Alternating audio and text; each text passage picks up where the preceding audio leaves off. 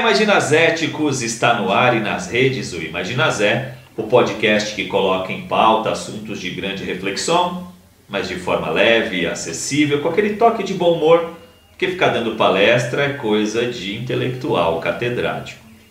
E neste microfone, ou melhor, deste lado desse microfone, e ainda falando mais que o Homem da Cobra, eu, Rodrigo Gonçalves.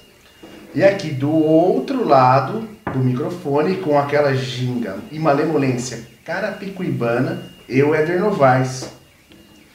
E se você quiser falar com o Imagina Zé, nós estamos nas redes sociais. No Facebook, fofinho. É, Imagina Zé Podcast. No Instagram e no Twitter. Imagina Zé Cast.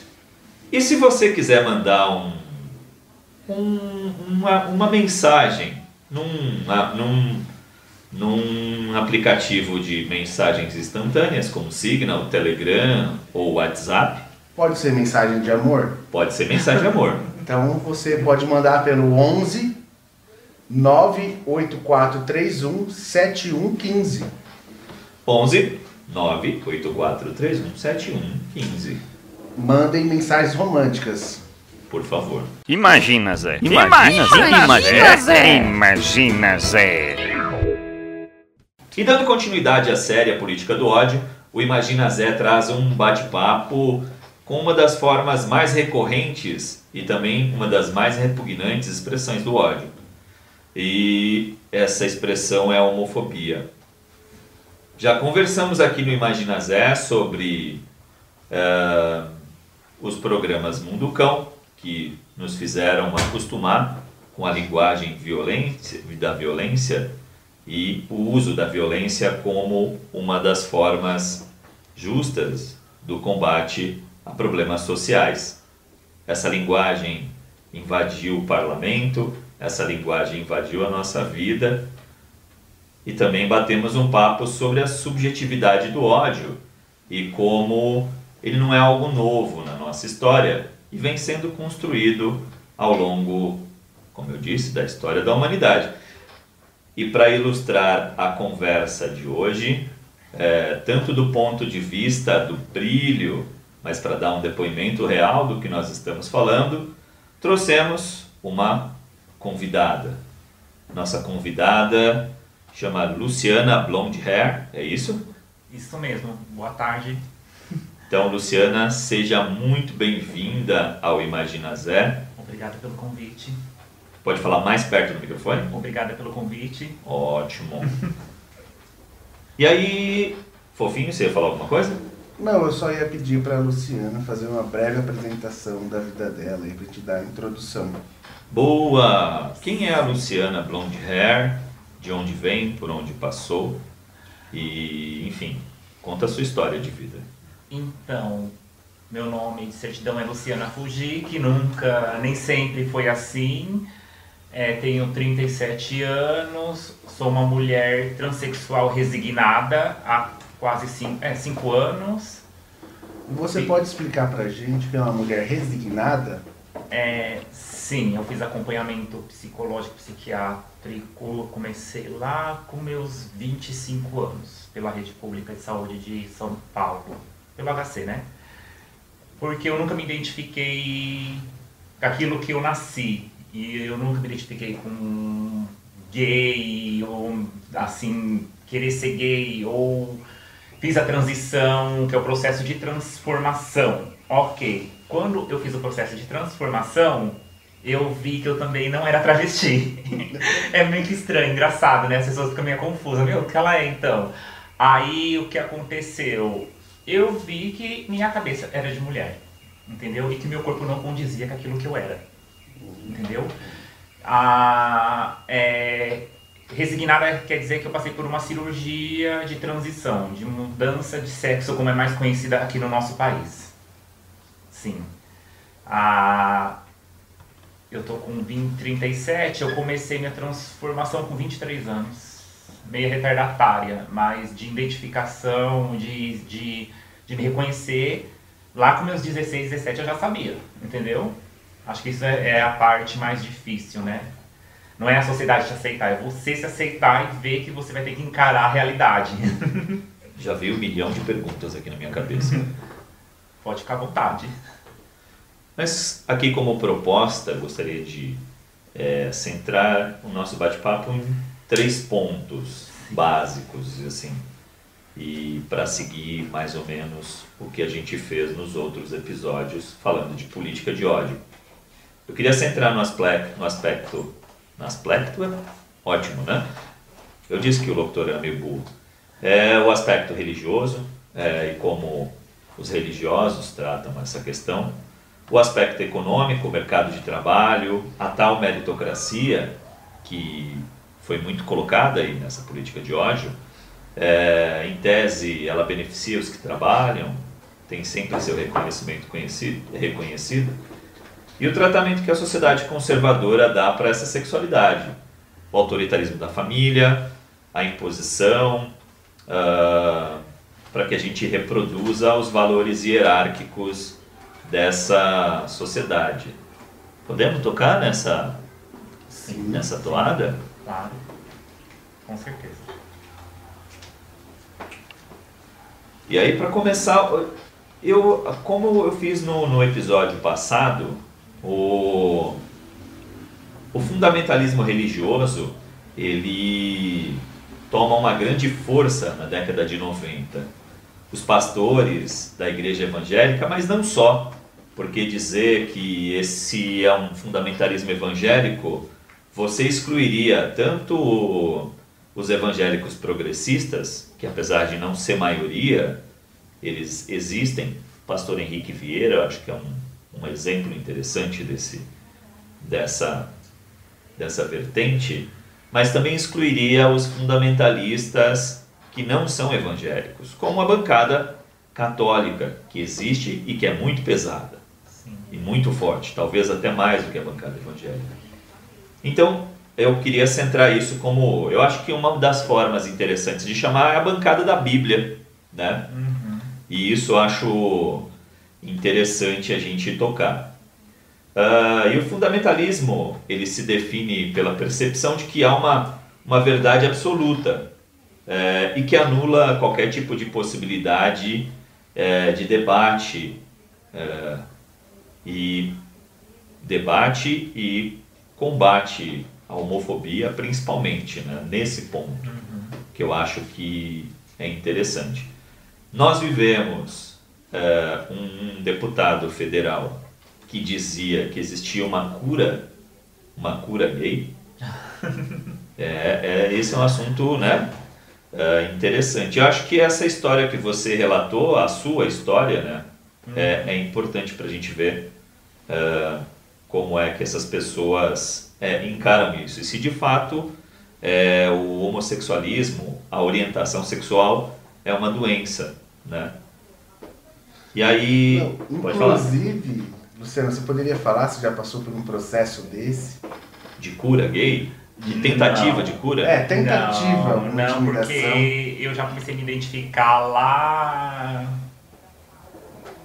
com meus 13, 14, 15, eu fui evoluindo, né? Entendi. Eu fui evoluindo. Minha família é católica, uma parte é evangélica. Eu fui mais bem recebida pela minha família evangélica do que minha família católica. Eu me considero católica, eu acredito em Deus, não na igreja. Não sei te explicar bem. Eu tenho minha Ah, fé, entendeu? Mas o engraçado é que você estava falando da Bíblia, né? Você tocou no assunto da Bíblia. Sim. Que os evangélicos, para mim, sei lá, não são, o que eles usam a Bíblia para te criticar. Só que eles não colocam em prática o que está na Bíblia também, entendeu? Só serve para te apontar o dedo, porque eles, eles não colocam em prática. A maioria não conheço, não. A Bíblia é usada como porrete, né? Exatamente. Só como porrete. Entendeu? Como. O bom é que normalmente ela é grossa, então é um É. porrete doído. Então, tipo assim, isso daqui é pra te criticar, mas na prática a vida deles às vezes é até pior que a nossa, entendeu? Coisas assim, pecados, né? Vamos dizer assim. E como é que foi sua vida religiosa? Você teve uma vida religiosa, é, assim, do ponto de vista de frequentar a igreja e tal, e como era é, um garoto até então, que... Eu comecei a. Eu já fui pra igreja católica e vou até hoje na missa, mas. Não, nunca sofri preconceito assim, de, Explícito. Explícito, mas uma coisa que me marcou muito foi que eu tava no meu local de trabalho, isso foi lá em 2012, e chegou uma doida lá de saia comprida, já foi entrando, primeiro que o local era fechado, não podia entrar qualquer um, entrou, olhou pra mim e falou que eu era coisa do diabo. Eu falei, coisa do diabo é você, a sua filha, não eu, desculpa, eu tô aqui trabalhando, você não sabe da minha vida, você não sabe do que tá por trás de mim. Eu tô no salão trabalhando. Essa mulher saiu com a cabeça baixa. Eu poderia ter dado meu fetão nela, feito mil coisas. Eu não perdi meu tempo. Eu acho assim que a gente não, a gente não tem que perder tempo. É, vocês tocaram no assunto sobre homofobia. Lu- É, Lu- homofobia e transfobia são coisas diferentes. Luciana, Hum. deixa eu fazer uma pergunta assim. É, na igreja, na comunidade católica que você participa, todos sabem que você passou por esse processo de Não, não, não, não. Ah, é, é uma coisa que eu não toco no assunto. Vamos supor, no meu local de trabalho. Se eu tenho intimidade com uma cliente, é uma coisa. Se eu não tenho, eu não toco. Se eu conheço um homem, eu não toco no meu passado. Não acho necessário, entendeu? Tem meninas que falam. Eu não, eu não falo. Se minha família me apresenta numa festa, a minha irmã fala Luciana, minha irmã. Não entra em detalhes, não tem por que falar, entendeu? Até porque no meu RG tá sexo feminino, na certidão de nascimento, história escolar, sexo feminino. Não tem nem que questionar. Habilitação, sexo feminino é uma senhora, né? Porque eu não, não é uma, uma senhorita, já é uma senhora. Essa, essa foi uma, é- essa é uma, uma questão interessante. Aqui em Osasco, é, eu não sei se você se lembra, há um tempo atrás, imagino que há uns uns oito anos atrás, teve uma discussão muito pesada sobre a questão do nome social. Não sei se você Sim. se lembra disso. Sim, sim. Eu não lembro o mandato de qual prefeito que era. Eu sei que agora tem uma lei Eu acho que foi no último mandato do Lapas. Isso, eu tenho essa folha da lei que foi aprovada na época que todos os funcionários que se reconhecessem com, reconhecessem com gênero teriam direito de- do uso do nome social. Naquela época até então não existia a lei que existe hoje. Que não é do atual presidente, claro que ele queria derrubar essa lei, mas ele não conseguiu, graças Sim. a Deus, que não podia mudar documento. O meu caso foi um caso à parte, porque quando eu fui mudar meus documentos, eu já tinha todos os laudos, já tinha passado por cirurgia, laudo psiquiátrico, psicológico, o cirurgião, tudo mais. Só que não existia uma lei que me dava uma retaguarda para mim. Que amparava, tive- né? E que me amparava, exato. Eu tive que entrar com um processo, custeio com advogado, tudo. Só que quando o juiz viu a minha história, ele deu causa ganha, em três meses tá com causa ganha. Mas por quê? Eu, eu peguei cinco testemunhas da minha família, tive que ir no cartório, reconhecer firma e fazer uma declaração que eu já era assim desde nova. Que na sociedade eu já era como uma mulher, entendeu? Já se reconhecia Já se assim. reconhecia como mulher, então foi uma causa ganha. Mas hoje em dia, graças ao último presidente, não esse atual, que esse atual misericórdia, é, ele fez a lei que depois foi para como é o nome Para a Câmara, e foi aprovada. sim. Hoje em dia você se identifica com sexo feminino, você vai no cartório onde você teve registrar, registro de nascimento e você altera. Só que eu acho um absurdo porque as meninas que dizem pra mim que eu tenho amigas trans que alteraram, mas que vem escrito embaixo que foi alterado. Entendeu? Ou seja, altera, mas não altera. Então, exatamente. No meu caso, não. No meu caso, é como se eu tivesse nascido. Todos os meus documentos, todos, não tem nada. Então, até nesse processo de reconhecimento legal, existe uma burocracia gigantesca que até diferencia um Aham. caso do outro. Sim, exatamente, exatamente. Agora eu não lembro o nome que eles, o termo que eles usam na certidão de nascimento, mas eles usam retificação, que foi retificada a certidão. Entendeu? Eu acho isso um absurdo, porque se a pessoa está alterando o documento, uma menina está mudando os documentos, é porque ela quer buscar uma vaga no mercado de trabalho. Aí ela vai passar numa entrevista. Eu conheço meninas que são hum, têm faculdade, pós-graduada, e não conseguem emprego. Tem um site aqui em São Paulo, inclusive, que ajuda as meninas na colocação no mercado de trabalho, que eles tocam nesse assunto. A dificuldade que tem de passar numa entrevista, às vezes tem um currículo maravilhoso, mas não consegue. Eu Tá. queria até jogar aqui na mesa, Uhum. antes da gente mudar de, de, de pauta, é, mudar de pauta não, né? mas mudar de, de virar a página aqui na, na nossa pauta, é, a gente tem uma atuação de fundamentalistas religiosos assim infinita na, na televisão brasileira. É um absurdo. Isso é absurdo, de fato. Nós tivemos um, um caso é, bem recente com um, um apresentador de um programa desses tidos como Mundo Cão, né? Quem não ouviu o episódio que falava sobre Mundo Cão, é o episódio número 5, né, se não me engano, do nosso podcast. Então, ouve lá que você vai entender do que eu estou falando. E o, o problema é, desse, desse apresentador foi justamente com essa questão da, da, da orientação sexual. Ele disse que os homossexuais eram que execráveis, alguma coisa do gênero. Posso estar errando a palavra, mas não o contexto. Ele disse Ah, exatamente sim. isso. E a Rede TV, se não me engano, perdeu uma quantidade enorme de patrocínios por conta disso. Isso eu achei até bom, achei interessante. E aí, assim, eu queria saber do seu ponto de vista e das pessoas que, que acompanham melhor a pauta, é, como é que isso bateu é, em quem, quem vive a situação. Porque a gente está falando de política de ódio e a intervenção desse cara, não só com relação a isso, mas o ódio, ele, ele sai até nos perdigotos desse cara. Sim. Então, era essa. É, qual, qual, como foi? O que, que vocês acharam que você achou? Como é que foi isso? Eu não sei se você viu, Eu enfim. vi. Eu entrei na página dele. Essa história da Rede TV, do corte de patrocínio, eu acho que foi tudo. Como que fala? Manipulação. Porque eu tava. Eu, tava, eu entro sempre para observar lá e tem muito patrocínio que falou que não ia querer mais e tá lá com ele, entendeu? Aham. É, o mais engraçado é que na Rede TV tem trans, transexuais lá dentro trabalhando. O Léo Aquila é um, entendeu? Ele é, tem uma outra no TV Fama. Os maquiadores são gay, as cabeleireiras são travesti e ele tá lá. Eu acho um absurdo, ele não deveria estar lá. Simplesmente assim, entendeu? Entendi. Eu só, eu só queria voltar num ponto aí sobre a sua resignação, é isso? Como que foi esse processo? Assim, foi feito no Brasil? Como foi o processo operatório, pós? Então, não. E mais uma pergunta. Sim. Como é que você custeou isso? É, porque a gente defende isso como uma política de saúde. Até mais para frente a gente pode falar isso. E de fato é uma política de saúde. Você disse que passou por psicólogo. Sim. Enfim, não é um processo é, curto, não é um processo simples. Não, não, não. Então, como é que isso foi custeado? Quem te ajudou? Como é que foi isso? Então, voltando ao assunto, é um, infelizmente o SUS, ele faz em média de cirurgia de duas meninas por mês, sendo que são mais de 20 mil meninas na, na fila de espera. Então, se você tem 20 anos, você pode colocar que você vai conseguir a cirurgia com 50. é, chega a ser hilário, né? Mas é a realidade. É, como eu custeei, eu participei de um bolão num grupo. Eu vou falar o nome delas aqui pra, porque tem a página delas até hoje. Existem várias páginas delas que chamam Mulher do Terceiro Milênio.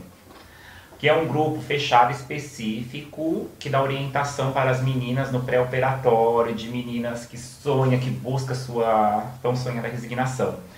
Que uma vez por ano eles fazem um bolão. E você compra um número que custa 100 reais e você concorre ao prêmio no valor da cirurgia, que está em torno hoje em dia de 50 mil reais. Só resignação. Sem falar das cirurgias anteriores, que você tem que fazer, claro. Que é o meu caso, entendeu? Então foi assim que eu consegui. Chama Mulheres do Terceiro Milênio. Entendi. Que tem no Facebook, no Instagram. Inclusive tem um vídeo do sorteio que é aberto, todo mundo pode assistir. No caso de quando eu ganhei a cirurgia, que foi em 2016. Em dezembro de 2016. Tem lá o vídeo. E quantas, quantas cirurgias? Quanto. Se, se foi mais de uma? Quanto. Ah, eu fiz várias. Você se, se lembra mais ou menos quantas cirurgias foram?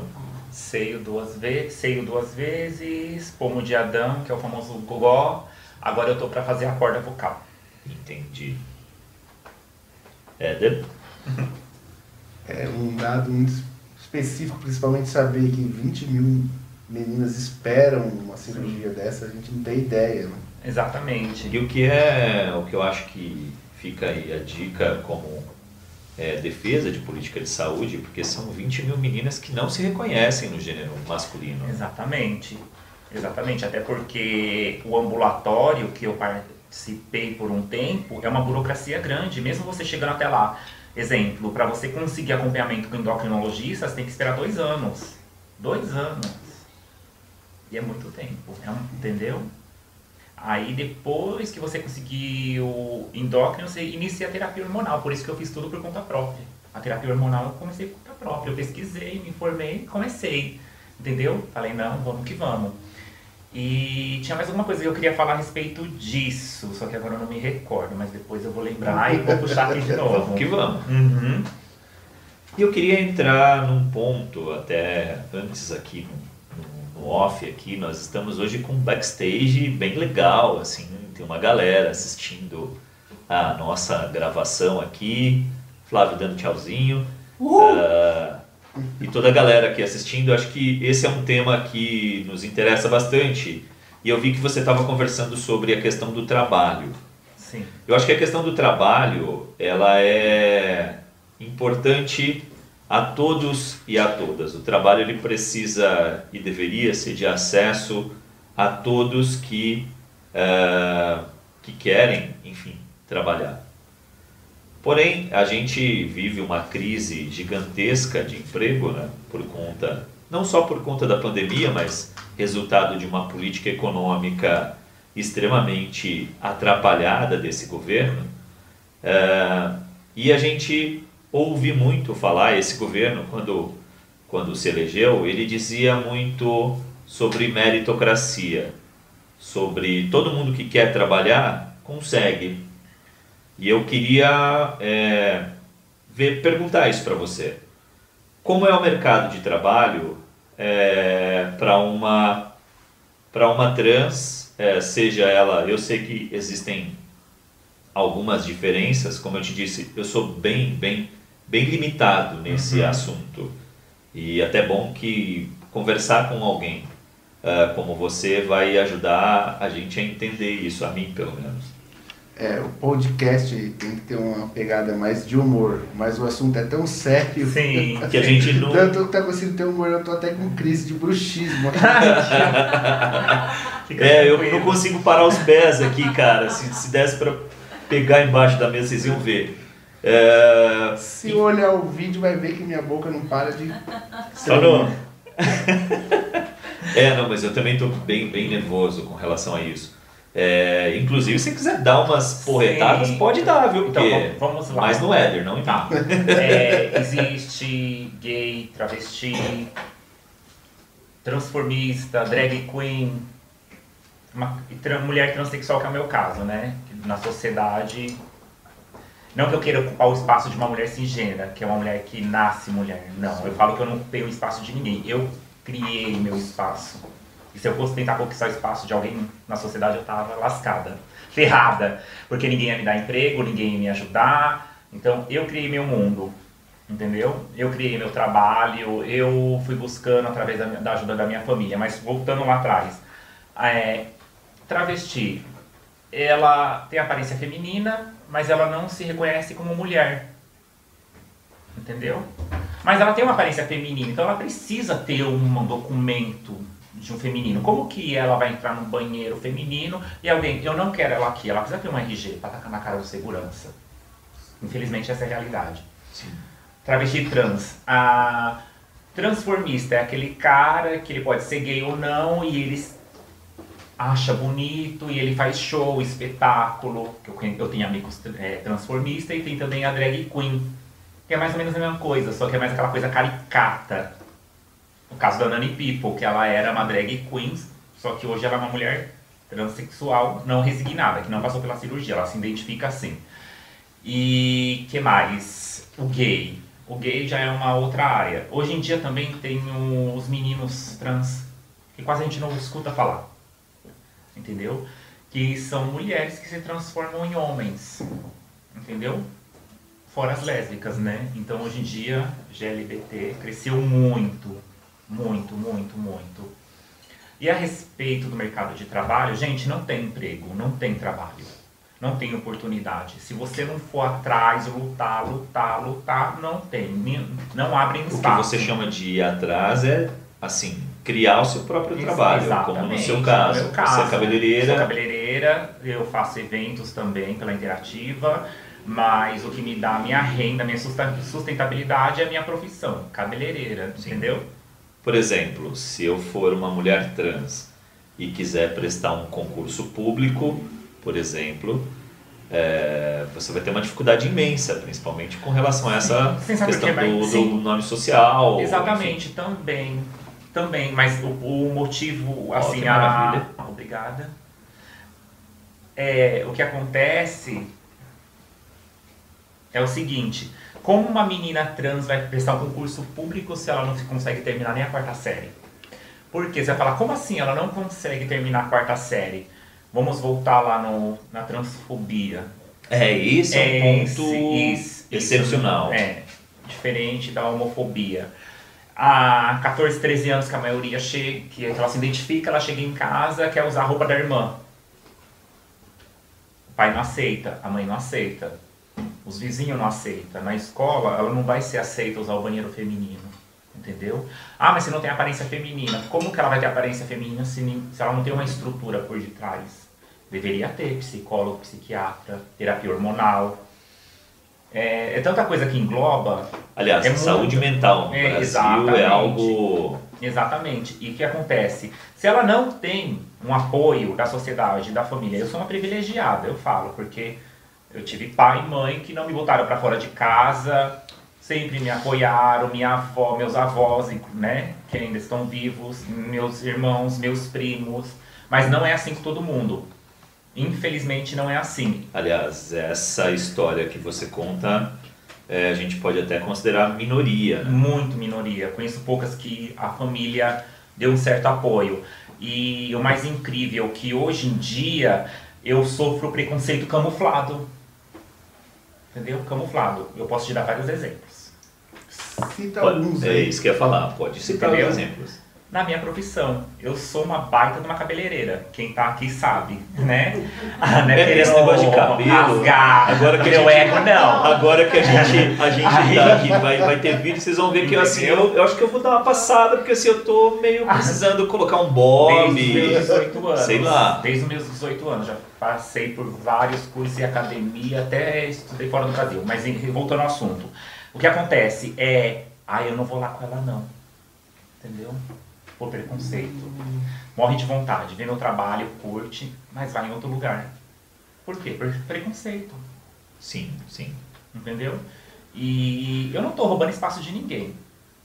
Eu não, não quero competir com ninguém. Eu falo que eu não preciso competir. A minha, a- eu tenho que competir comigo mesma todo dia. E tentar ser melhor. Que a gente nunca é o que a gente gostaria. A gente tenta ser. Entendeu? É verdade. Entendeu? E o meu melhor que eu consigo ser é esse. Entendeu? E falando sobre as meninas, preconceito, voltando lá. As meninas, elas são botadas para fora de casa, o que acontece? Vão morar onde? Na rua. Aonde elas vão parar? Nos mafiosos, prostituição, máfia, cafetões. Porque elas não têm o que comer. Não têm o que vestir. E vão morar nesses, nessas casas que a gente estava falando antes, república, que na verdade não é uma república. Que moram 10, 14 meninas, aí eles dão um prato de comida para ela e à noite colocam ela numa esquina. Elas são obrigadas a se prostituir. Eu conheço várias. Ah, eles vão financiar meu silicone. Uma prótese de silicone custa 9 mil reais, elas vão pagar 20, entendeu? 20 mil. E elas pagam ali para morar o dia. Tem que pagar a rua. Aí na rua elas são marginalizadas, que passam pessoas nos seus belos carrões importados, jogam pedra, sacam com xixi, elas apanham, a própria polícia agride elas. Entendeu? Eu, sei, eu tenho histórias aqui de amigas minhas absurda. Absurda. Aí são marginalizadas pela sociedade, os próprios clientes que rodeiam elas não ajudam em nada. E é isso, como que uma pessoa vai prestar um concurso público se não tem ajuda de ninguém? Não tem da onde tirar um estudo. Como vai fazer um supletivo? Se ela fica até 7 horas da manhã na rua, numa esquina, como que ela vai estudar? Se na casa que ela mora não tem uma internet, ela tem que colocar a internet no celular. Às vezes ela não tem nem um celular, ela tem que roubar um celular na rua de um cliente. Entendeu? Mas não é porque ela quer, porque ela não tem. Ela não tem. Ela não tem. A família não ajuda, ninguém ajuda. E aí acaba que a exploração, principalmente a exploração sexual, né? Porque a exploração no mundo do trabalho ela é para todas, Uhum. para todos e todas. porém é, a exploração sexual é, e a violência que gera essa exclusão Uhum. e esse essa exclusão inclusive familiar, né? Porque Sim, que é o que mais machuca, assim, porque eu vejo. Eu tenho amigas minhas que não. Eu tenho uma amiga aqui na nossa cidade que ela também é muito privilegiada, porque a mãe dela dá de tudo pra ela, mas ela não consegue emprego. E ela é linda, ela é uma mulher perfeita, mas ela não consegue emprego.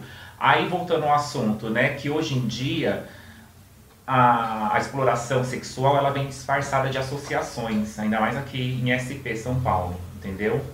Ai, porque tem uma entidade que acolhe as meninas e ajuda. Gente, é tudo uma farsa. Porque se quer apoiar as meninas, eles não iam deixar as meninas ficar na rua. Eles iam dar algum.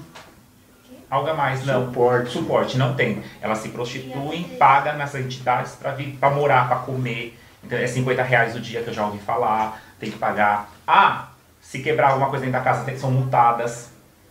isso você fala nessas moradias. né, É, que nessas- são as associações, entendeu? Então, na verdade, não existe associações, infelizmente. É tudo uma farsa. É, eu ia dizer aqui sobre a questão da, da, da- se existe uma oportunidade igual aqui a todos, que eu coloquei, coloquei no roteiro, mas você já respondeu isso, isso.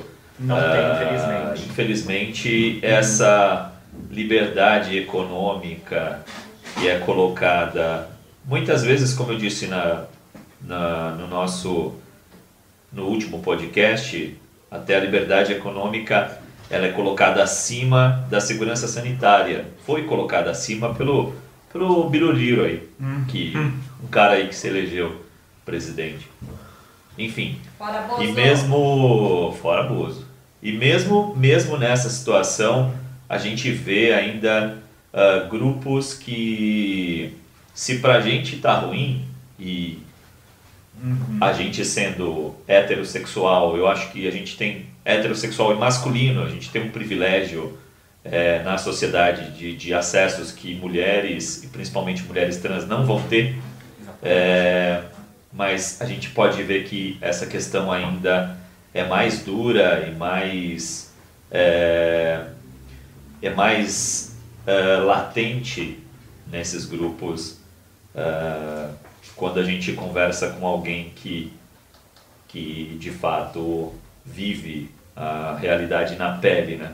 Quando a navalha bate na pele, é, a gente percebe a dor.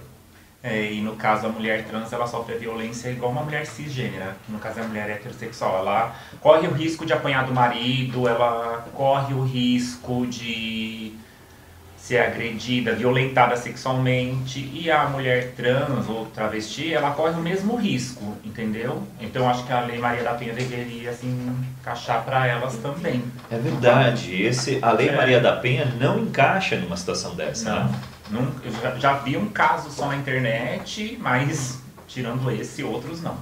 E detalhe, a mulher, você vai falar assim, ah, mas mulher hétero também morre todo dia. Ok. Só que você for comparar a violência de uma morte, eu sei porque eu participo de grupos na rede social, então eu sei, a violência que é uma mulher trans é assassinada, exemplo, é muito pior de cortar o pescoço, botar fogo, isso acontece muito. Aqui em São Paulo talvez não aconteça tanto, mas se você for ver esse Brasilzão afora, é muita coisa horrível. Coisas, Tortura. história, é, histórias horríveis de. Eu tinha uma amiga que ela morreu assim. Entendeu? Que foi levada com mangue depois, inclusive. Foi picadinha e levada com mangue. Eu vi um caso no norte do país que uma trans foi espancada na frente da guarda municipal, ninguém Sim, fez Não nada. faz, não faz, não, não, não, não faz, entendeu? Não, infelizmente não fazem nada. E aqui em São Paulo não é diferente. Não é diferente. Entendeu? Perigoso você ligar no 90 e ele falar, se matem. Se Mata- vira, né? Se vira. Essa é o que a gente defendia aqui como E quem votou no nosso presidente achando que ia ter direito à arma, não tá tendo direito à arma, a gasolina, a gás, não tá tendo direito a nada. Fora Nem a carne. Nem a carne, é. que está sendo Churrasco, eu osso. falei antes, churrasco só no próximo mandato.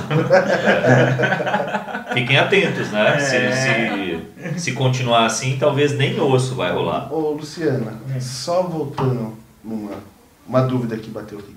Quer dizer que uma, uma mulher trans que se prostitui, a vida dela inteirinha está voltada para a prostituição, né? Porque o Sim. 24 horas do dia dela É ali. é vinculado à prostituição. Ela não tem uma vida social mesmo. Não tem, não tem um namorado, não tem uma família, não, não estuda, não faz nada. Eu conheço várias. É muito triste, muito triste, entendeu? Elas vivem na, pra aquilo lá, entendeu? A nossa companheira que tá aqui, a Pedrina, ela sabe bem, porque ela participa dessa realidade. Apesar dela ser uma mulher hétero, ela consegue ter essa visão. E a, então, ela vê também as coisas que eu vejo, que eu já presenciei, entendeu? É muito, muito triste, é muito triste, mas eu conheço várias, entendeu? Que não, não, não vai nem no shopping, exemplo, É porque se vai no shopping, Corre risco corre de risco apanhar. disso. de ser espancada, de não poder ir no banheiro. Inclusive por um provável cliente, né? Que já saiu e comete isso. Ah, é, exatamente, né? Porque no dia a dia todos são mais paixões. Ai, meu Deus. É, é complicado. Você sabe que eu trabalho aqui no centro de Osasco, Uhum. né, e eu trabalho na Marechal Rondon. E tem um pedaço ali da, da Marechal Rondon que tem só fábricas, né, que é antes de cruzar, a, acho que é João Batista, ali, não, me fugiu o nome da rua. Sim. É, e ali, assim, a quantidade de, de, de homens que vão atrás das, das meninas ali, e muitas delas são, são travestis e transexuais, enfim, Uhum. é muito grande. Então, assim, via de regra, nessa prostituição, isso que o Éder está dizendo, é, esses clientes, isso me fez lembrar até uma fala do Sergei, que, que era um bissexual, foi o primeiro que eu ouvi falar de pansexual, foi a primeira vez que eu ouvi a palavra pansexual. E ele dizia que, na maioria das vezes que ele saía para transar com homens, é, esses homens se consideravam heterossexuais e tudo mais. E quando eles tentavam fazer qualquer tipo de. Quando ele tentava fazer qualquer tipo de. É, fazê-lo entender que aquilo é, era. O que ele estava fazendo era um sexo bissexual, no mínimo, é, eles ficavam extremamente agressivos. Sim, sim, sim. Eu já ouvi muita história também. E você foi vítima de violência já na rua? Não, de violência não, mas aquele. aquela coisa camuflada. Né? Violência física ou psicológica? Não, não que eu me lembre. Assim, já preconceito, gente, a gente sofre todo momento. É aquilo que eu falei. Você pode sofrer preconceito do porteiro, de um frentista no posto de gasolina quando você encosta o carro, na fila do supermercado, entendeu? Eu sou o tipo de pessoa que eu não levo desaforo pra casa. Mexeu comigo é tomar lá da cá. Pode ser quem for, familiar, família de namorado, quem for, entendeu? Quem for. E detalhe, falando, vamos falar um pouco de relacionamento. Eu tenho uma sorte na minha vida que todos os homens que eu arrumo, que, que eu namoro, somos mais cabeça dura. é incrível. Eu nunca conheço um homem cabeça moderna, né? Então, assim, você imagina, se o cara é cabeça dura, imagina a família, infelizmente. Parece uma carroça, mas enfim. vida que segue. Mas é engraçado como que, como que é as coisas no nosso país, entendeu? A mentalidade, a, a diferença da mentalidade, Hoje você se relaciona? Tem um sim, de relacionamento? anos. Três anos? Três anos. Como que é esse relacionamento com a família dele, a sua, tudo tranquilo? Com a minha é tranquila, a com a dele assim que eu não vou muito de acordo, entendeu? tem uma Porque eu venho de uma família, assim, meu pai é japonês, Ah. apesar de não ter nada de japonês, e minha avó também, por parte de pai. E minha família, a gente tem aquela regra, cada um vive sua vida, ninguém se intromete. Entendeu? Já começa por aí. Todo mundo trabalha, todo mundo tem horário para comer, para levantar, então acho que é por isso que eu. Infelizmente nem todo mundo é assim, né? Tem pessoas que têm uma vida muito bagunçada, muito bagunçada. Eu queria É onde vem os conflitos. Eu queria entrar um ponto, um pouquinho nesse ponto de família, que a família, a gente vive a adoção e a, a identidade, né, como as pessoas identificam a família, e principalmente é, no último período de 2014, 2013 para cá, é, apareceu nos discursos aí uma tal de família tradicional brasileira. É, essa família, esse modelo de família é, que, que muitos defendem, que Uhum. é o modelo freudiano de família, de família Sim. celular, de papai, mamãe e filhinhos, né? É, né? Que essa é a, a família tradicional brasileira. A família Margarina. Exato, o comercial da margarina. É. E muitas vezes é, eu queria, muitas vezes o que deu um, um pau aqui no, fone.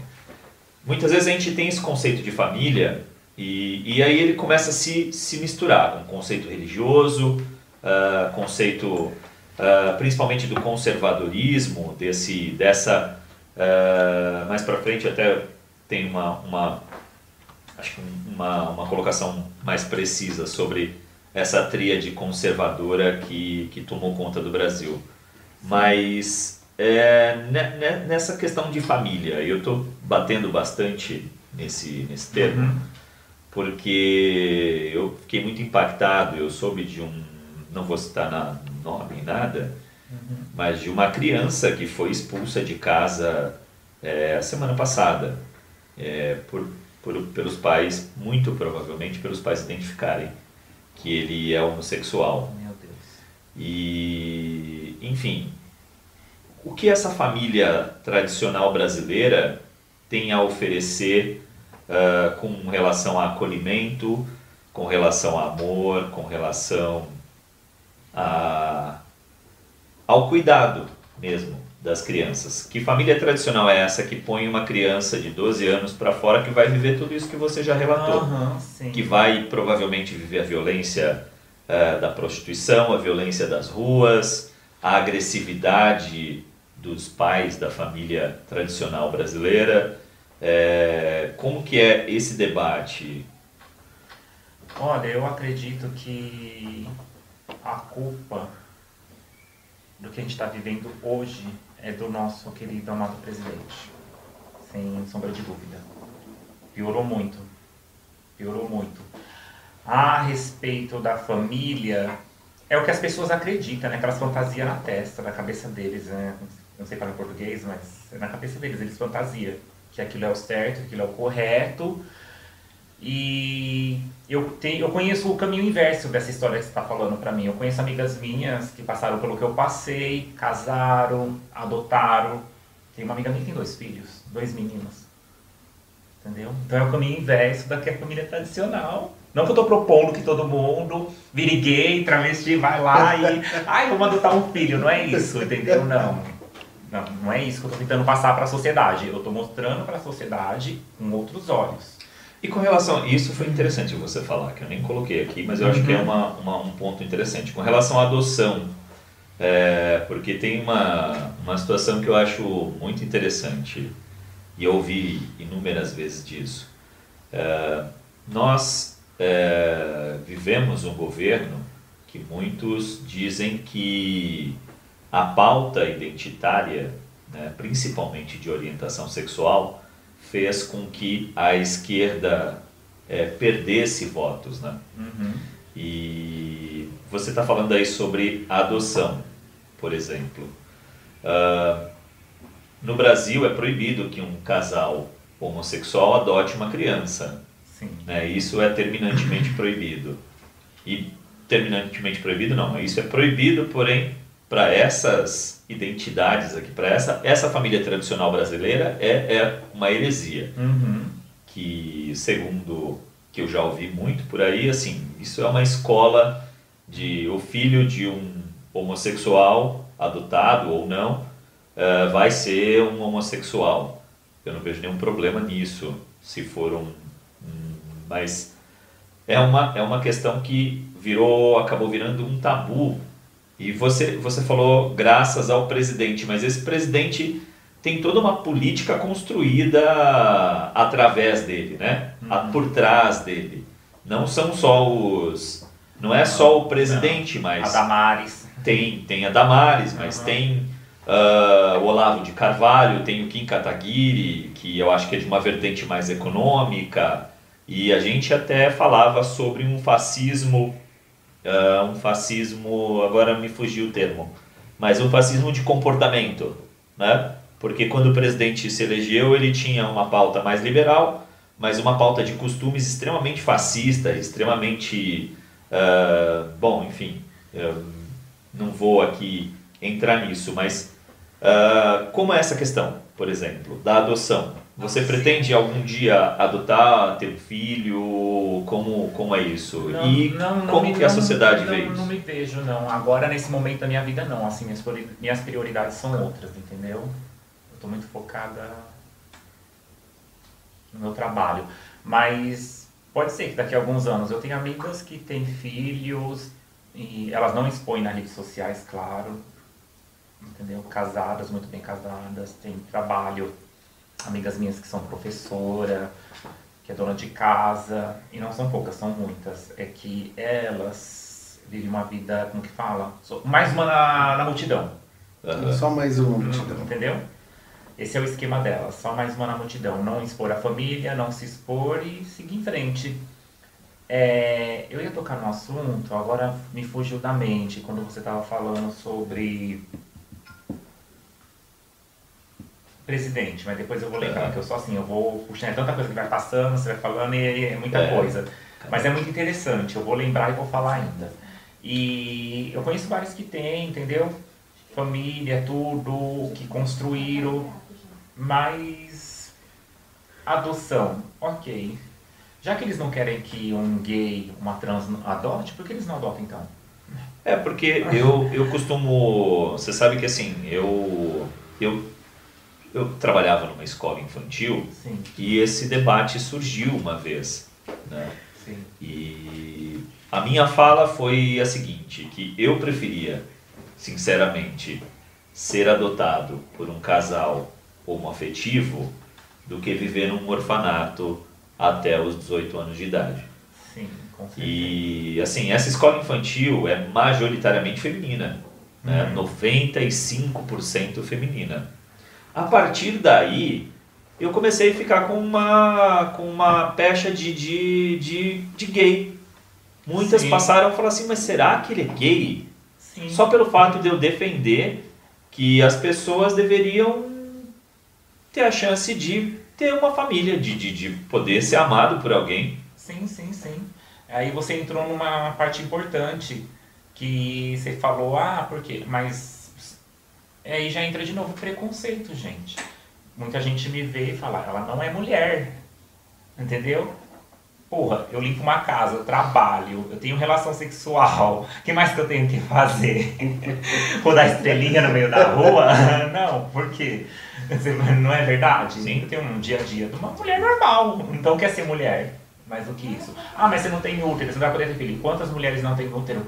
Quantas mulheres não podem ter filho? Pois é. Esse é o ponto de interrogação. X da questão.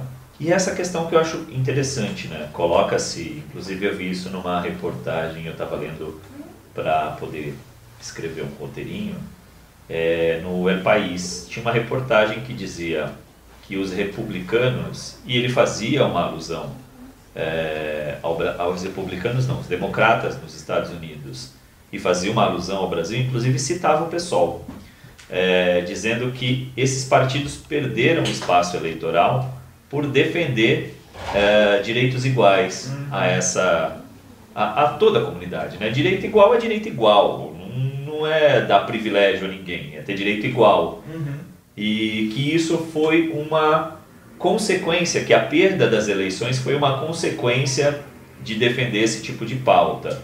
Como é que você vê- eu sei que você tem você teve uma militância, você contou aqui pra gente, depois se quiser ah, falar disso agora no ar, eh, seria seria bem interessante. Mas, né? Rodrigo, só para colocar uma. Tem uma contradição aí, né? Porque o PSOL acaba sendo o primeiro país a eleger a primeira trans, né? Ao mesmo tempo Exato. que tem um, uma perseguição, segundo essa reportagem, sobre votos do partido, mas o partido elege Érica Malunguinho, Érica Hilton, Sim, Hilton. Sim, é, uma lá no, no Ceará, esqueci o nome dela, e várias Sim. bissexuais, Sim, mas, lésbicas do mundo. mas Tem o caso do João Willis, Ó, que é o primeiro um deputado exemplo. assumidamente gay. É, a Itália é um país muito mais conservador que o nosso. E a Itália já teve senador, senadora transexual, Vladimir Luxúria. Não, é que eu coloco num ponto assim, né? Que ao mesmo É. tempo que as pessoas colocam que é o pessoal acaba perdendo Uhum. eleitorado, mas ao mesmo tempo elege Sim, assim. sim. Claro. Mas quando eu falo de perda eleitoral, eu estou falando é, numa questão mais majoritária. É, por exemplo, e eu acho que esse exemplo é, é um exemplo interessante para a gente pensar. Porque quantas vezes vocês ouviram as pessoas xingarem a, a ex-presidente Dilma? Muitas. Vocês achavam que era a- o mesmo xingamento que se fazia ao Lula, por exemplo? Não. Não. Então tem uma questão a mais aí. Eu acho que ela sofreu muito mais. O fato de ser mulher, ela foi mais pichada por causa Muito disso. mais. Ela foi humilhada. Será que no Brasil, num estado como São Paulo, por exemplo, é, que é um dos estados mais conservadores do Brasil, a gente teria a chance de eleger um, um governador assumidamente gay? Não. Impossível. Nós temos aqui no Brasil o caso do Eduardo Leite, que, que é gay, mas assim, é um cara que está totalmente fora da pauta, né? E Uhum. quando, quando ele se elegeu, ele não era assumidamente gay. Não. Ele foi esperto. Então, tem, é, É, então, É. então é essa questão que eu digo. Será que a gente está preparado para poder é, votar em alguém? E assim, quando você vota em alguém, você vota num projeto, você não vota na sexualidade dele. Exatamente. Então é como você está dizendo do seu trabalho. Não é, a minha, não é a Luciana que conta, é meu profissionalismo, entendeu? É meu desempenho no trabalho, só que a sociedade não vê assim. E deveria ser, né? Aquilo que você é capacitado para fazer. é uma realidade que a gente espera que aconteça logo, né? que a gente possa ver que se transformar. A gente sabe que é difícil, muitas pessoas sofreram, sofrem e sofrerão por isso, mas a gente tem que fazer o debate. Sim, mas tem que ter, tem que ter esperança. para resumir, porque voltando a. Você falou do, da Dilma, né? O tanto que essa mulher sofreu. Aí eu acho engraçado que vem um maluco na televisão falar que não é pra ninguém tomar vacina, que é pra ninguém usar máscara. E ninguém xinga ele, eu não vejo ninguém gritando, massacrando ele, eu não vejo. Ninguém batendo de frente com ele, ninguém ofendendo, ofendendo ele, entendeu? Nem a família dele. E os poucos que ousaram fazer isso, assim, um foi preso, o outro É. recebeu processo. É. Teve o caso que o Rodrigo sempre fala do cozinheiro que se negou a fazer a. que ele falou, eu me nego a fazer comida para esse diabo aí, ele saiu preso do lugar. Não, foi preso, inclusive com, com uma acusação de ameaça, né? de algo extremamente pesado, duro. Nossa, não sabia não dessa história. Sim, Que um triste. cozinheiro, se não me engano, em Porto Alegre, né? Isso queria fazer uma das motocicletas dele e foi pra lá e o cara foi preso. Outro que simplesmente segurou uma faixa dizendo genocida? Não estava fazendo nenhuma acusação misógina, como foi feito a Dilma. E aqui não estou dizendo por falar, não estou pensando partido, não.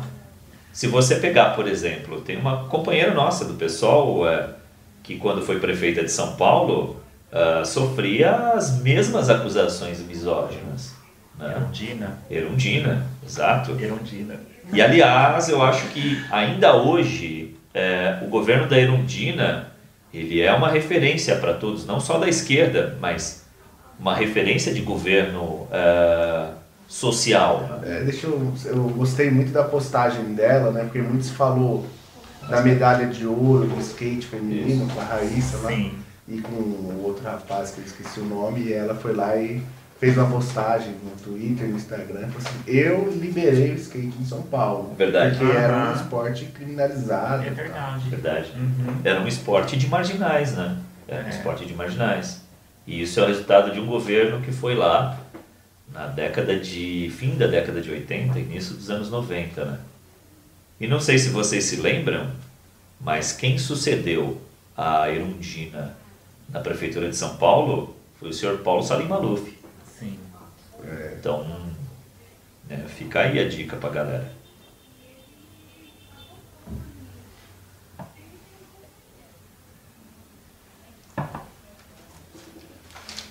O nosso bate-papo que está muito interessante, né? Com a Luciana, uma coisa que a gente sempre esperou debater, somos surpreendidos E até intimidado com uma conversa dessa, né? Pois é, a gente fica aqui é, numa situação de é, sempre tentar é, trazer assuntos que são de grande relevância, é, que precisam, que na nossa opinião, precisam ser debatidos. Né? Talvez não sejam um assunto fácil, assuntos fáceis. Não. Nem para a gente, principalmente para mim. Eu, eu, eu confesso aqui que eu tenho uma grande limitação uh, para discutir essa questão. Uh, porém, eu acho que a gente tem que trazer e tem que, tem que ir para o debate. Tem Sim, que... que é o único modo de abrir a mente das pessoas. Exato. Esse debate precisa chegar. É, exatamente. Você ia falar? Não, eu só queria saber se a Luciana se sente à vontade com a gente aqui. Sim, muito. Conversa, porque parece que ela está mais desinibida do que nós. É porque acho já um pouco de experiência, né? Porque não é a primeira vez que eu participo. Não, podcast sim, mas já participei de algumas entrevistas. Olha, E se você Por tem mais coisas para falar pra gente, É, da sua vida, do profissional, da É. cirurgia. de repente algo que, sei lá, a gente não tocou aqui, você acha que você acha importante tocar. Você acha importante é, colocar. aquela velha frase clichê, né? Ninguém é obrigado a aceitar, mas respeitar. Entendeu? Respeitar. Porque uma menina na periferia pode usar uma roupa curta e todo mundo achar bonito. E quando uma travesti ou uma trans coloca uma saia curta, já é taxada de prostituta. é meio pesado, né? Sim. Assim, mas é realidade. Então, um exemplo. Você só é bem recebida nos locais se você estiver bem vestida. Se você estiver mal vestida, filho, o atendimento muda. Mas acho que isso aí não é só válido pra gente, não. Pra qualquer mulher, sabia? Pra todas as mulheres. E uma dúvida. Eu sou minha que feminista, então. Temos que ser, né? E uma dúvida que ela pode parecer boba e às vezes ela é, é- é inócua. Eu já ouvi várias pessoas falando sobre isso eh, e eu queria saber sua opinião também. Por que, que você acha que eh, esses defensores dessa, principalmente dessa família tradicional brasileira, se incomodam tanto com a sexualidade?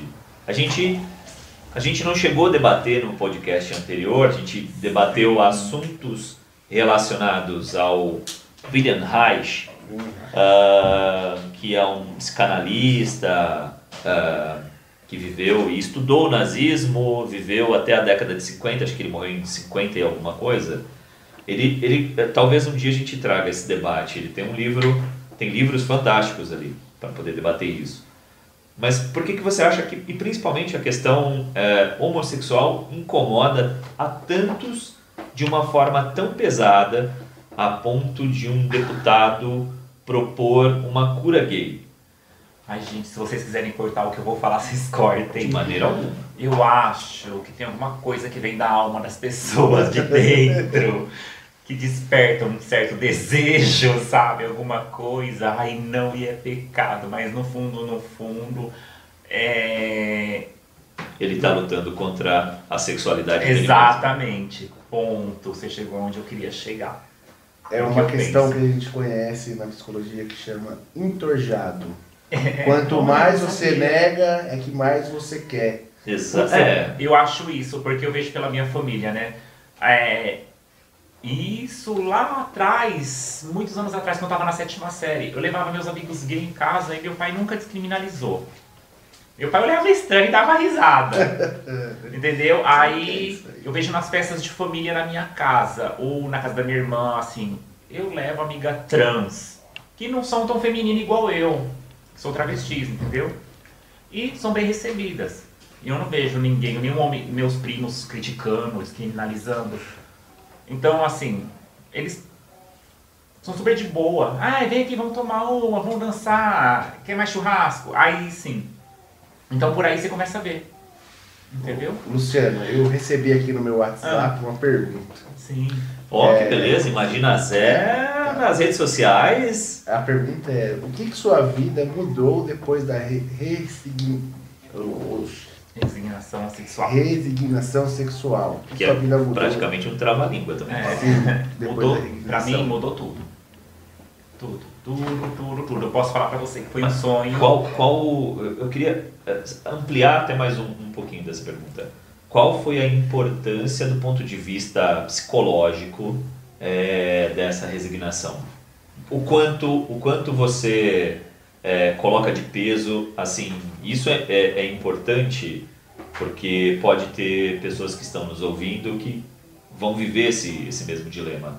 É, o quanto isso foi importante para a sua vida é, psíquica, para a sua saúde psíquica? Muito.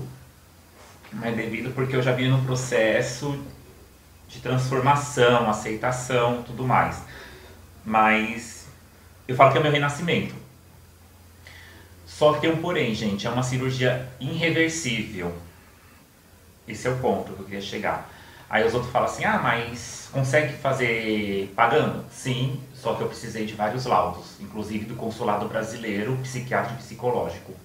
Então, se você conhece alguma clínica clandestina, algum médico que quer fazer, tome cuidado. Tenha certeza, você não está fazendo isso para a sociedade, você não está fazendo isso para conquistar um homem, para agradar um homem. Porque para a sociedade você vai continuar sendo vista com aquilo que você sempre foi vista. O que muda é com você. É o encontro do meu corpo com a minha alma, que hoje se uniu. A Luciana e a alma. A minha alma era feminina e meu corpo não condizia. Eu fui construindo aos poucos, é como uma joia que foi lapidada. E para a sociedade não muda nada. Para mim, sim. Para mim mudou tudo. Tudo. É insegurança, aceitação, tudo, tudo, tudo, tudo. A paz, entendeu? Aí, mas eu conheço histórias de meninas que fizeram, tem até na internet, por empolgação. Compraram o laudo, foram em clínica fundo de quintal e hoje estão arrependidas. Porque se transformou numa mulher e se sente mulher. Porque na cabeça delas é assim, não todas, uma pequena parte.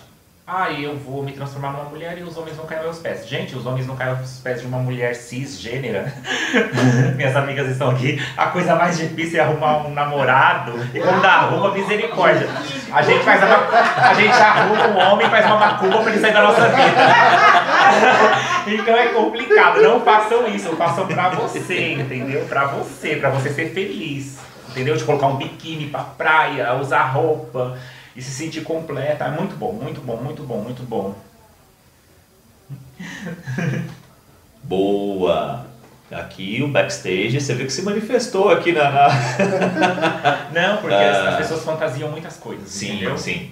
E por isso é importante É, a assistência psicológica, sim, né? Eu sim. coloquei essa questão justamente por isso. Sim, porque não é uma cirurgia fácil. É, são oito horas de cirurgia, o pós-operatório. No meu caso, eu tive a oportunidade, porque quando eu ganhei meu prêmio, eu tinha o direito de escolher o cirurgião na época, Rio de Janeiro. Ele era recém-formado nessa área, ele não tinha qualificação. E eu não fui. Primeira coisa que eu fiz na minha vida, Deus que me perdoe. O... Foi o quê? melhor coisa que eu fiz na minha vida. Ah, eu não ter ido. É, Ah, porque depois eu vi vários casos que deram problema. E é um de caro. Com esse cirurgião. Do Rio de Janeiro tem a história também do, do médico da Argentina, porque na Argentina, a gente fala tanto da Argentina, mas a Argentina está muito à frente no Brasil sobre isso. Porque, Tem várias questões, né? é, quando você falou do jornal de lá agora há pouco, você tocou no É assunto. do país. Esse é espanhol, mas Sim. tem, tem uma edição argentina também. Isso. Aí eu até lembrei da história da Argentina, porque na Argentina você muda seu nome sem nenhuma burocracia. Os argentinos têm uma mentalidade muito mais fechada que brasileiro, mas todo mundo que vai pra lá que é trans, travesti, passa por cirurgias porque lá custa é em pesos, né, se não me engano, moeda. E fala, o atendimento lá é de primeiro mundo é tudo sem burocracia. E quando eu optei pelo Dr. Camon na Tailândia, foi porque eu vi. Era um mês de hospitalização. Então você pensa, um mês de hospitalização. Você vai ficar um mês no hospital. Mas você não vai ficar um mês acamada. São oito dias que você vai ficar acamada tendo retaguarda 24 horas. Após oitavo dia, você vai para um quarto normal e só tem assistência se você apertar o botão. Mas resumindo, então é uma coisa meio complicada, entendeu? A fisioterapia, pós-operatório não é fácil, entendeu? Então não é uma coisa que você vai ali, como não como você vai trocar de carro ou E pelo que eu vi, que foi até a filha de um ex-jogador de futebol, sim, a Leia Antônio. Cerezo, né? sim, que, A Leia ela- que tinha acho que mais de uma forma da cirurgia, né? Uhum. E é, é- tem mais mesmo? De um- Tem várias técnicas. Várias. Várias, técnicas. Ah, várias técnicas. Inclusive uma nova agora que o Brasil acho que foi pioneiro pelo acho que foi o SUS, se eu não me engano. No- é do Rio Grande do Sul, médico, não sei o nome dele. Porque o Rio Grande do Sul, por incrível que pareça, tem os melhores médicos na rede pública nessa área. Só que tem a mesma burocracia daqui de São Paulo, pouca cirurgia, que é feita com a tilápia, com a pele do peixe a reconstrução da vagina. E é perfeita, eu vi já de amigas minhas. Mas tem várias técnicas. A, a Leia Tia, o mesmo médico dela é o meu. O mesmo Eu vi aqui uma que uma das cirurgias que eles fazem como o clítoris com a cabeça Isso, a pênis, reconstrução. tal. Toda Toda a reconstrução. glande, isso. A reconstrução da vagina. Tem a inversão peniana, tem, a- tem um enxerto, tem. Ai, tem outras técnicas. Signoide. Tem um aqui um médico também de Portugal que tem uma técnica inovativa. Que eu conheço uma menina que fez e ficou perfeita, 100% funcional também, então isso é uma maravilha, entendeu? Muito, muito interessante. Gente, o papo acho que a gente renderia mais umas duas horas de podcast sem, sem sombra de dúvida. Mas a gente já está chegando aqui a uma hora da nossa conversa. E aí acho que é interessante, porque eu acho que esse tema ódio, ele permanece na, na nossa realidade, permanece na nossa cabeça. E o Imagina Zé sempre vai colocar isso em pauta sempre que for necessário e eu acho que sempre vai ser necessário. Menos ódio e mais amor. Menos ódio e mais amor. Eu ainda coloquei aqui no final, aqui, não sei se você leu o roteiro, Hum. Ah, mas eu coloquei a gente deveria ter como o normal é a felicidade Hum, e o amor, sim. com um toquezinho de rebeldia, né? Mas eu acho que a felicidade e o amor, ele deveria ser o normal. O normal. E infelizmente não é. E é justamente por isso que a gente está a, e a, fel- a, discutindo a ódio. felicidade incomoda muita gente, principalmente a, fa- a família tradicional. a, a tal família tradicional A família brasileira. tradicional. E como incomoda? Misericórdia, gente. Luciana, você quer falar da sua, do seu Então, trabalho? eu- Onde que a gente pode te encontrar? Eu sou cabeleireira especializada em loiros, atendo aqui na região de Osasco. Quem quiser me seguir no meu Instagram é Luciana Blonde Hair. Arroba, é isso? Arroba Isso, Luciana Blonde Hair. Pode ficar à vontade. Fofinho? Não, só queria saber se ela tem mais alguma coisa assim para falar, que ela não falou, que ela guardou pro final. Não, não, não, não. Falei tudo o que tinha pra falar. Inclusive coisas que não era pra ter falado, mas eu falei. Que beleza. Uhum. Que ótimo. Luciana, muito obrigado pela entrevista, pelo bate-papo, mais que entrevista, porque acho que o podcast, pelo menos Imagina Zé, é muito mais uma conversa do que uma entrevista, né? não é uma inquisição. É, mas muito obrigado mesmo. É, eu fiquei bastante nervoso, tanto para escrever quanto para poder estar aqui fazendo aqui a pergunta, as perguntas, enfim. Mas eh, eu acho que a gente sai aqui do Imagina Zé de hoje eh, com mais conhecimento e eu acho que a gente traz um debate que não são todos os dias que a gente escuta, então acho que vale a pena sempre fazer o debate quando ele é bom. Muito obrigado mesmo. Ah, fiquei muito, muito contente aqui com, com a sua entrevista, com o seu, com o seu bate-papo. Eu, para finalizar, quero agradecer aí ao nosso estúdio móvel hoje, né? Verdade, verdade. a Vanessa, a Pedrina, a Flávia, que estão aí, o Flávio, cederam Pepe, espaço, O Joca, o Joca, que já está desde sempre acompanhando a gente. E você, Luciano, por aceitar vir aí. Eu que agradeço por me deixar à vontade, falar o que eu penso. E só um último recadinho, gente. Mais empatia, né? Vamos se pôr mais no lugar do próximo. é, Entendeu? o normal é a gente amar. Quem É. odeia não pode ser normal. É, exatamente. Amar. Sigam o Imagina Zé nas redes sociais. De novo, Imagina Zé, arroba Imagina Zé Cast no Instagram. No Twitter também, arroba Imagina Zé Cast. No Facebook, Imagina Zé Podcast. Se você tiver alguma pergunta que, ou alguma citação que talvez a gente não tenha colocado aqui, manda pra gente, seja no Signal, Telegram ou no WhatsApp, que a gente manda pra Luciana. Se tiver alguma sugestão de pauta ou declaração de amor, como disse o fofinho, é só mandar. Nosso número é 11 98431 7115. Esse foi Imagina Zé de hoje. Beijos, obrigado galera do backstage aqui. Muito obrigado mesmo. Uh! E até a próxima.